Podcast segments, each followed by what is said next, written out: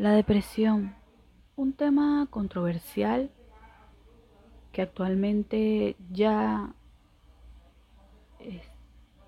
la sociedad se está adaptando a ella, a que hay muchas personas que están viviendo por eso. Un claro ejemplo está el cantante colombiano J Balvin, que cada día en sus redes sociales nos alienta y nos habla sobre su depresión.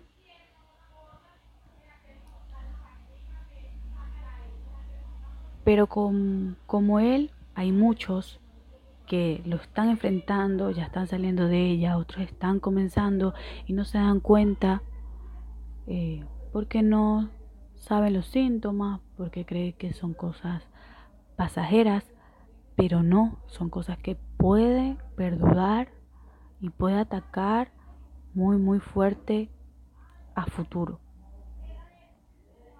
La depresión es silenciosa y va atacando tu mente rápido.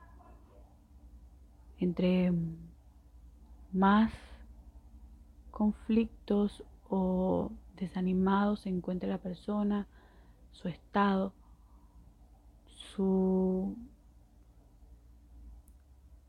clase, si es de clase media, clase alta, clase baja, va afectando por lo que haya vivido, por lo que vive.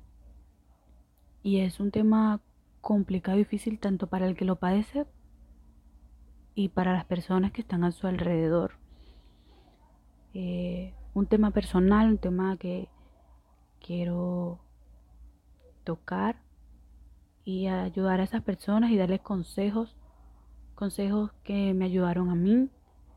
Eh, esto quiero dejarlo y que sea importante si lo padeces, si te enfrentas a ellos, si con esto te das cuenta que sufres de depresión, pues busca ayuda profesional, ve a terapia, te recomiendo que vayas. Va a llegar un momento o los primeros días que no vas a querer ir porque no te sientes seguro con esa persona extraña, no lo conoces, vas a decir que no está loco, como dice toda la sociedad, que para qué vas a ir al psicólogo si no estoy loco.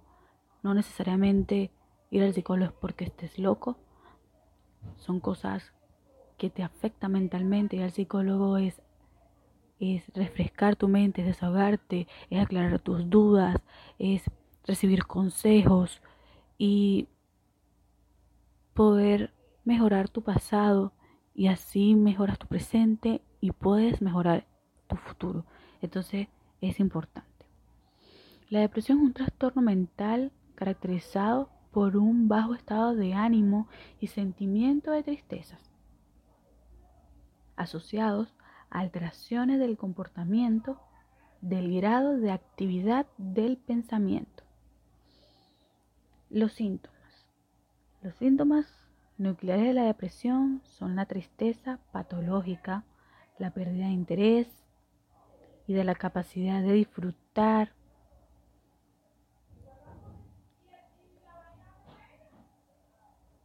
de actividades cotidianas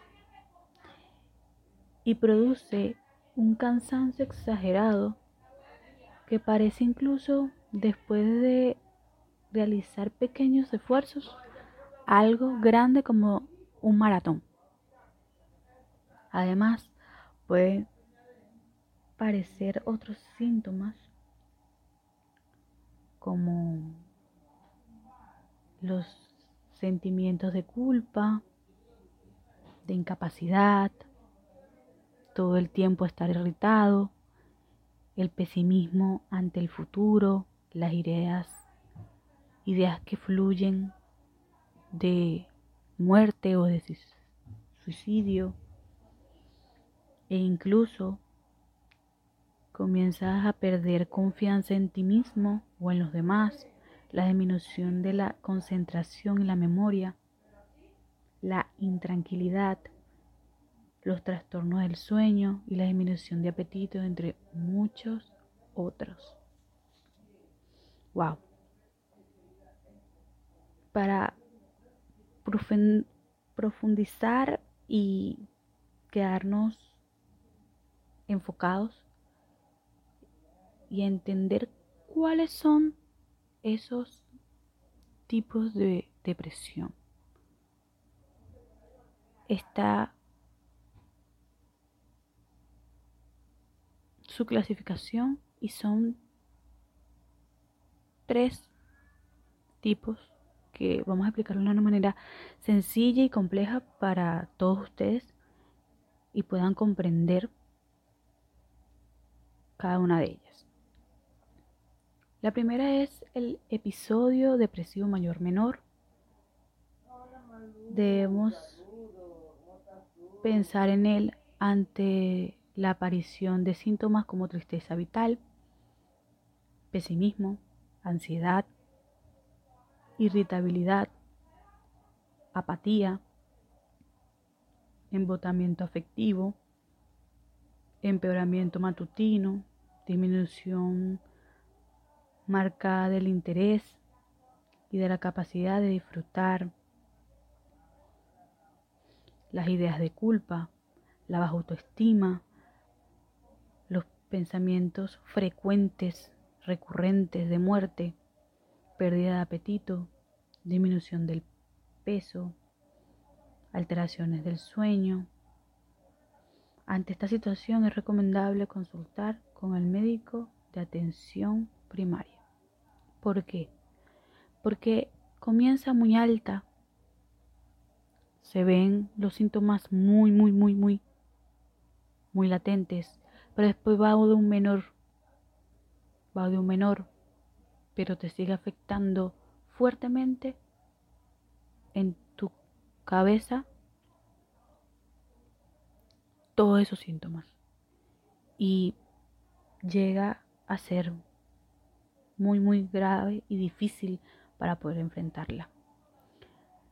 La siguiente es la contraposición. Existe la depresión reactiva, causada por una mala adaptación o circunstancia ambientales estresantes.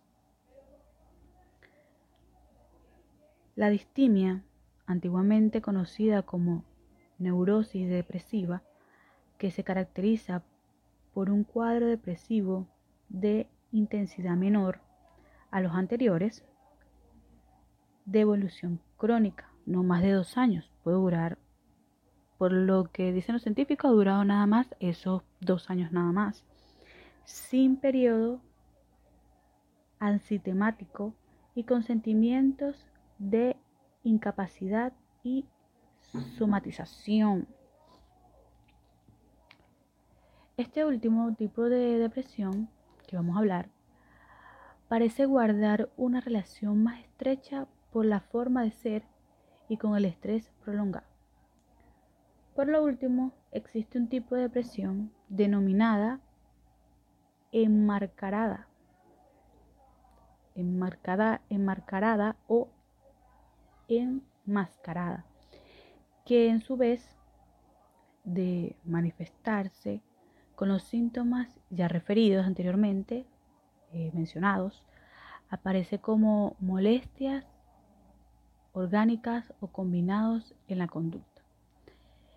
En este podcast te damos una serie de consejos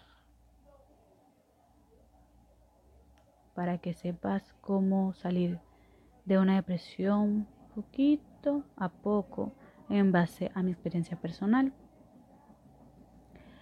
La primera es darte tiempo. Si recientemente te ha ocurrido algo terrible como un desengaño amoroso o te has quedado sin trabajo debes tener un poco de tiempo. Los cambios en la vida a veces llegan a avisar y es previsto un periodo de adaptación que los aceptemos. Y te pones en movimiento de nuevo. O sea, hacemos una pausa, respiramos, nos adaptamos al olor al ambiente y seguimos. Por eso, date tiempo. no tengas prisa y verás cómo poco a poco las cosas van poniéndose en un lugar donde te sentirás a gusto, cómodo, seguro. Comunicarte. En ocasiones es difícil hablar con otras personas de cómo te sientes. Contarlo sé que duele aún más y te hace sentir débil o no quieres darle lástima o tal vez prefieres pasar tu dolor solo.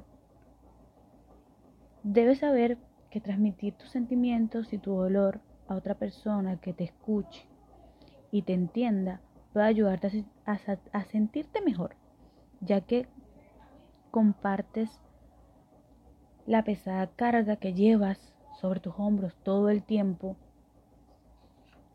y te sientes importante